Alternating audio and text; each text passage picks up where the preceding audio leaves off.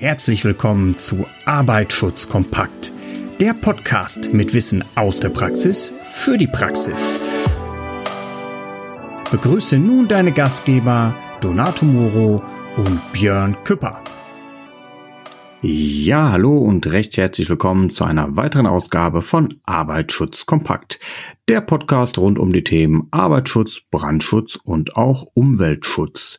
Ich hoffe, dass er mich heute nicht im Stich lässt und auch wieder verlässlich in der Leitung. Hallo Donato, hörst du mich? Ja, ich wollte mal die Spannung ein bisschen steigern. Hallo Björn. Mensch, Donato, erschreck mich doch nicht so. Hallo, grüß dich. Ich hoffe, es geht dir gut.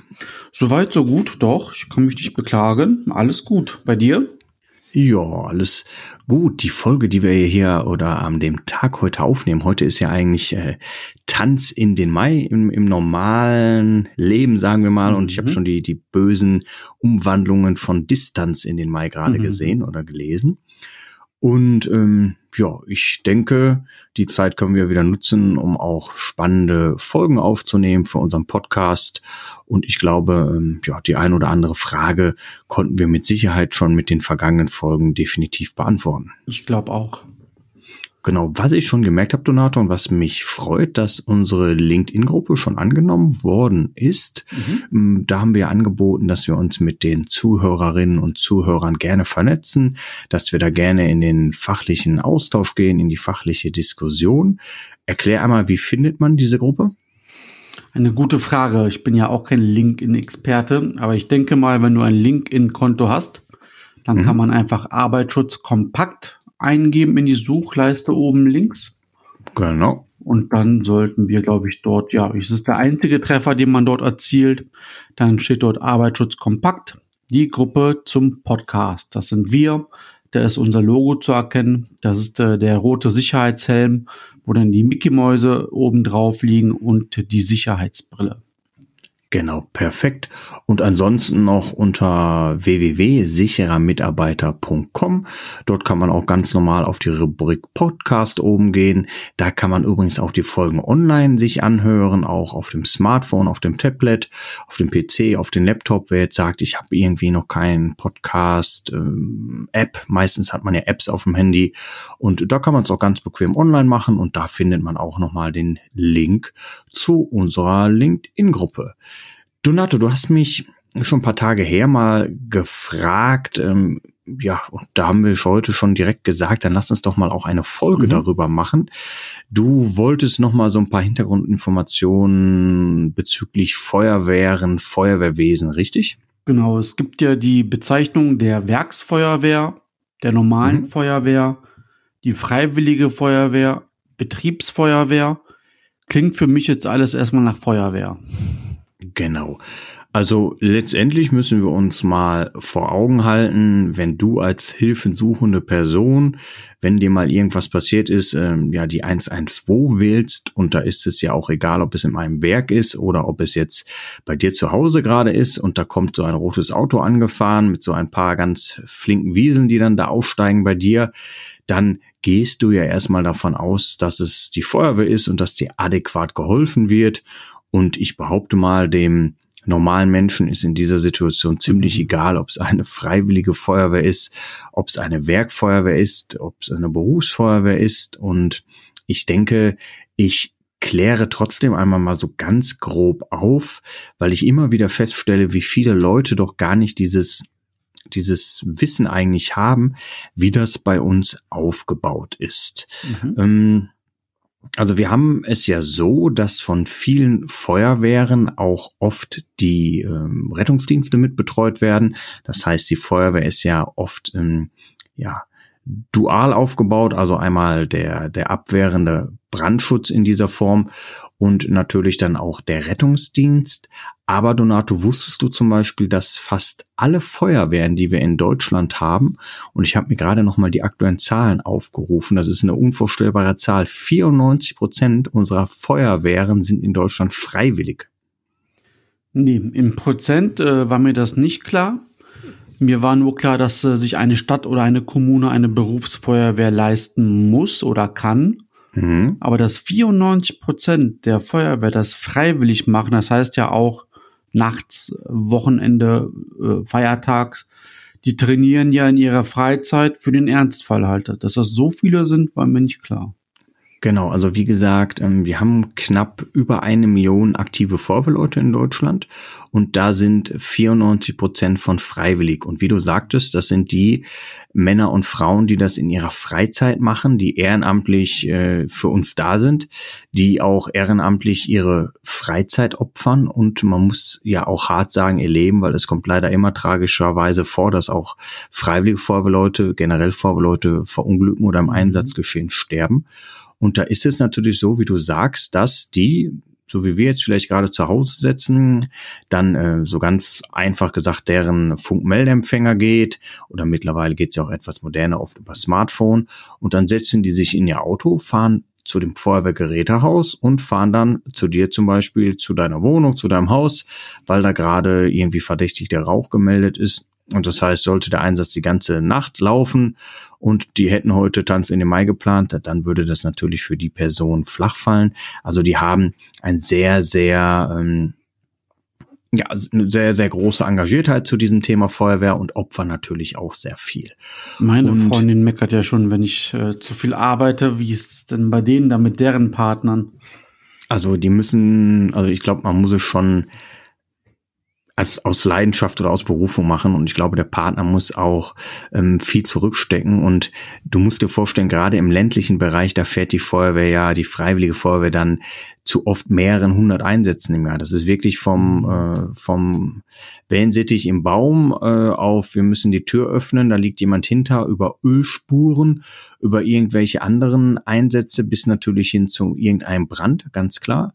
Und ähm, damit man das nochmal so auch ein bisschen vor Augen hat, wir haben fast 23.000 ähm, Feuerwehrstützpunkte, ne? also in, in, Deutschland, also auch von den freiwilligen Feuerwehren, das ist auch eine Riesenzahl. Also letztendlich haben wir ja alle paar hundert Meter in Deutschland ein Feuerwehrhaus irgendwie. Und damit du also weißt, es sind ein Großteil freiwillige Feuerwehren. Und dann gibt es aber auch, ich sag mal, Kommunen, die etwas größer schon sind. Da reden wir noch nicht von der Berufsfeuerwehr. Das sind dann immer noch freiwillige Feuerwehren und die haben dann sogenannte hauptamtliche Kräfte. Das heißt, die haben Leute angestellt, das sind dann meist Beamte, die dann zusätzlich zu der Freiwilligen Feuerwehr noch aktiv im Dienst sind. Da gibt es natürlich sehr, sehr viele Städte, die so aufgestellt sind. Und die magische Grenze, die man so kennt, ist ab 100.000 Einwohner. Alles, was da drüber ist, dann haben die meisten Städte eh eine Berufsfeuerwehr. Mhm dass Düsseldorf jetzt eine Berufsfeuer hat als Beispiel, wo du wohnst, ist, denke ich, jedem klar von der Größe her. Aber auch Düsseldorf hat eine sehr, sehr große Anteil an freiwilligen Feuerwehren oder Feuerwehrleuten. Trotzdem ist es eine große Berufsfeuerwehr, aber es gibt auch viele, viele Ehrenamtliche, die in diesem Bereich unterstützen. Nochmal für mich, Düsseldorf hat eine Berufsfeuerwehr, das ist genau. mir klar, die werden bezahlt, die haben eine Ausbildung gemacht. Okay. Genau. Trotzdem genau. gibt es noch zusätzlich eine freiwillige Feuerwehr, ja? Genau, die Berufsfeuerwehr könnte das alleine gar nicht stemmen. Und zusätzlich gibt es immer noch eine freiwillige Feuerwehr, die natürlich auch 365 Tage im Dienst ist. Und das ist bei jeder Berufsfeuerwehr so, dass selbst äh, es bei großen Berufsfeuerwehren immer noch freiwillige Feuerwehren gibt, ob es Berlin ist, ob es München ist.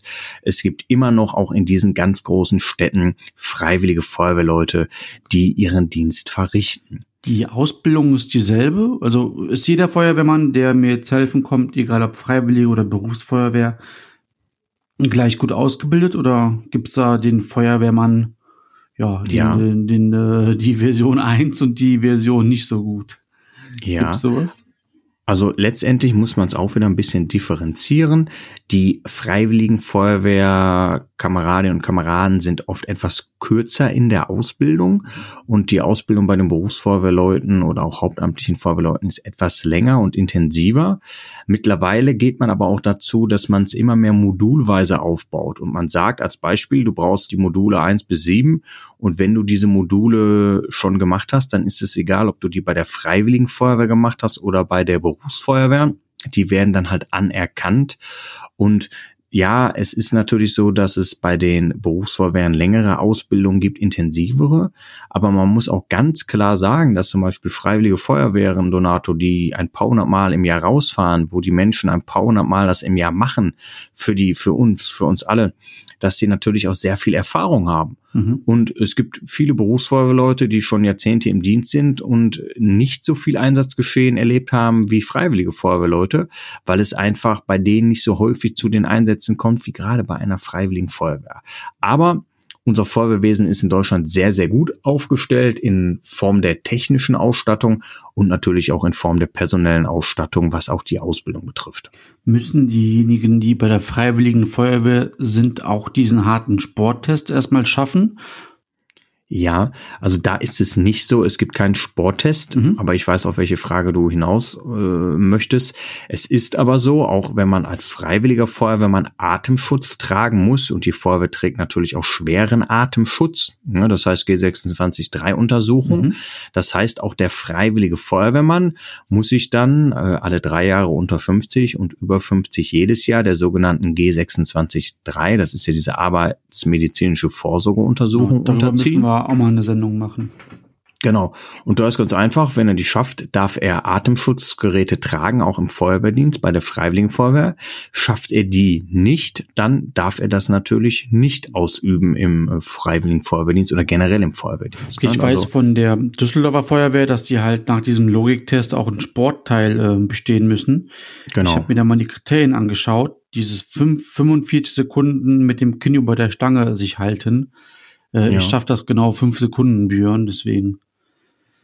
Ja, ähm, das ist so, dass mittlerweile bei den Feuerwehren sehr, ja, ich sag mal, von den sportlichen Seiten die, die Einstellungsvoraussetzungen sehr hoch sind bei den Berufsfeuerwehren, weil es immer mehr Bewerber gibt, ne, weil die ist Feuerwehr auch ist lukrativ. Ne, und mittlerweile haben die sehr, sehr viele, oft hunderte oder tausende Bewerber auf eine Handvoll Stellen. Und da kann man natürlich auch relativ hohe Ansprüche äh, walten lassen.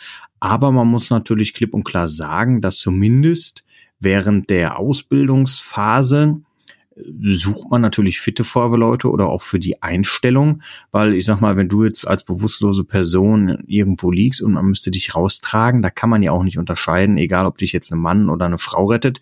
Die kann ja nicht sagen, ich habe den im Moor da liegen gelassen, weil ich eine Frau bin. Ich schaffe es einfach nicht. Mhm. Also du musst körperlich fit sein. Ähm, zumindest bei der Einstellung ist es so, machen wir uns nichts vor, im, im späteren Verlauf, das ist überall oft so, bleibt die, die sportliche Fitness natürlich nicht immer auf den obersten Level, wie es vielleicht in den, in den Anfangsmonaten oder Jahren waren. Verstehe. Und ähm, bei der Freiwilligen Feuerwehr muss man jetzt den Leuten ja auch erstmal dankbar sein, dass sie so viel Freizeit opfern für uns. Und ich glaube, da kann man jetzt nicht noch erwarten, äh, dass sie sich so fit halten, äh, als wenn es eher ihr Hauptberuf ist. Ne? Aber das heißt nicht, ähm, dass diese Freiwilligen Feuerwehren minderwertig sind. Eher im Gegenteil. Also ohne die wären wir gar nicht äh, in dieser glücklichen Lage, die wir aktuell ähm, in unserer Region, in unserem Land definitiv vorhalten. Kommt man von der Freiwilligen auch in die Berufsfeuerwehr rein? Genau, also oft ist es so, wenn es diese kleineren hauptamtlichen Feuerwehren sind, dass man dann oft, es ist nun mal so, weil man die Leute ja alle kennt, aufsteigen kann. Aber es ist natürlich so, wenn du dich für die Freiwillige Feuerwehr inter interessierst, ein bisschen Background hast, ist es oft so, dass auch die Berufsfeuerwehrleute Freiwillige Feuerwehr in ihrer Werde oder in ihrer Historie, in ihren Lebenslauf irgendwo haben. Björn, gibt es auch, äh, ja, gibt's auch eine gesetzliche Grundlage? Mich interessieren ja immer Gesetze, wo man es nachlesen kann. Ist das geregelt bei euch oder macht das jede Stadt, jede Kommune, jedes Land selbst? Ja, auf was willst du da ganz genau äh, heraus? Donat? Was meinst du da? Feuerwehrgesetz, wo das geregelt war, war das so? Ich weiß es gerade nicht mehr. Wer Ähm, regelt ja, die also- Ausbildung der Feuerwehren? Die Ausbildung, okay. Ähm, also ich sag mal, was sehr äh, detailgetreu ist, was wir auch als äh, Gesetz definitiv haben, das war früher das FSAG und ist mittlerweile äh, das, das BHKG. Das ist, ähm, ja, wenn man es jetzt ganz ausführlich ausspricht, das ist Gesetz über Brandschutz, die Hilfeleistung und den Katastrophenschutz. Mhm. Und da ist eigentlich alles ähm, ja, detailgetreu niedergeschrieben. Wer ist der Träger? Ähm, was sind die Aufgaben von Gemeinden, Kreisen des Landes? Da sind auch nochmal die Arten erklärt. Was ist eine Berufsfeuerwehr? Welche Aufgaben Kreisbrandmeister hat? Also da gibt's ganz, ganz viele Punkte. Und ein Punkt, der ist aber sehr interessant, den möchte ich einmal trotzdem nochmal erzählen. Da gibt es selbst bei uns im Nordrhein-Westfalen einen Paragraphen Pflichtfeuerwehr. Mhm.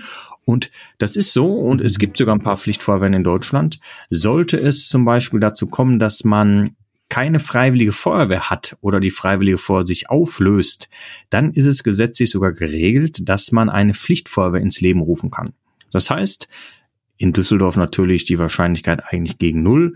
Aber du bist jetzt irgendwo, wohnst irgendwo in Deutschland und da löst sich gerade die Freiwillige Feuerwehr auf und dann kann man zu dir hinkommen und sagen, Herr Moro, Sie sind im besten Alter, wir verpflichten Sie jetzt als Mitglied in der Freiwilligen Feuerwehr und dann ist es sogar gesetzlich geregelt, dass du als ehrenamtlicher Feuerwehrmann verpflichtet wirst.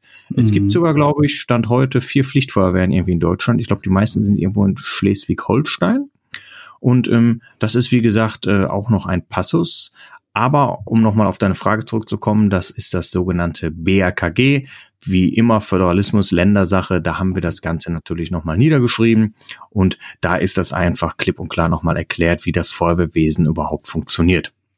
Okay. Das war jetzt die Freiwillige Feuerwehr und die Berufsfeuerwehr. Was ist mit den anderen beiden Sachen, die ich mal in den Raum geworfen habe? Werksfeuerwehr genau. und Betriebsfeuerwehr klingt auch ziemlich gleich, finde ich. Genau, also ganz wichtig, da reagieren manche Werkfeuerwehrleute allergisch. Das heißt nicht Werksfeuerwehr mit S, sondern immer Werk. Mhm. Wieder Werkschutz. Hm, okay. Genau, richtig. Und ähm, da können wir mal ganz ähm, einfach anfangen. Es gab auch früher oft eine sogenannte Betriebsfeuerwehr. Und die ist nicht in Ausstattung im Personal definiert gewesen. Es kann aber zum Beispiel sein, dass dein Versicherer gesagt hat, okay, Mo, du betreibst hier irgendwie so ein Chemie-Ding äh, und äh, du musst da irgendwie mal eine Feuerwehr vorhalten. Und dann kannst du dir die selbst ein bisschen zusammengebastelt haben. Äh, das war dann so eine Betriebsfeuerwehr, gibt's aber eigentlich mittlerweile nicht mehr. Wir haben eigentlich nur noch eine sogenannte Werkfeuerwehr. Und da gibt es eigentlich ja, die Überlegung, wo finden wir so eine Werkfeuerwehr? Es gibt natürlich machen wir mal ganz klassische Beispiele. Allein wenn wir in Düsseldorf gucken, da gibt's natürlich den Flughafen, da gibt's äh, Mercedes, gibt's, da gibt's Henkel, das sind ja auch große Werke, die äh, dort sind. Du hast andere Flughäfen zum Beispiel. Und da ist es so, dass man dann von staatlich an geordneten Feuerwehren spricht. Mhm. Was heißt, das ist eine staatlich angeordnete Feuerwehr? Das ist ganz einfach, weil das Gefahrenpotenzial da so groß ist, auch für natürlich die Bevölkerung rundherum, dass das Ministerium anordnet, pass auf, liebes Unternehmen äh, XY, du bist verpflichtet, eine Werkfeuerwehr zu unterhalten. Ne? Das ist dann die, diese eine Form. Mhm. Und dann gibt's noch die staatlich anerkannte Werkfeuerwehr. Das sind dann auch, ähm, ja, ich sag mal, wirtschaftliche Unternehmen oder Einrichtungen, öffentliche, die quasi freiwillig eine Feuerwehr bei sich implementieren. Und die werden dann immer auf Antrag ähm, des Unternehmens durch das Ministerium auch anerkannt.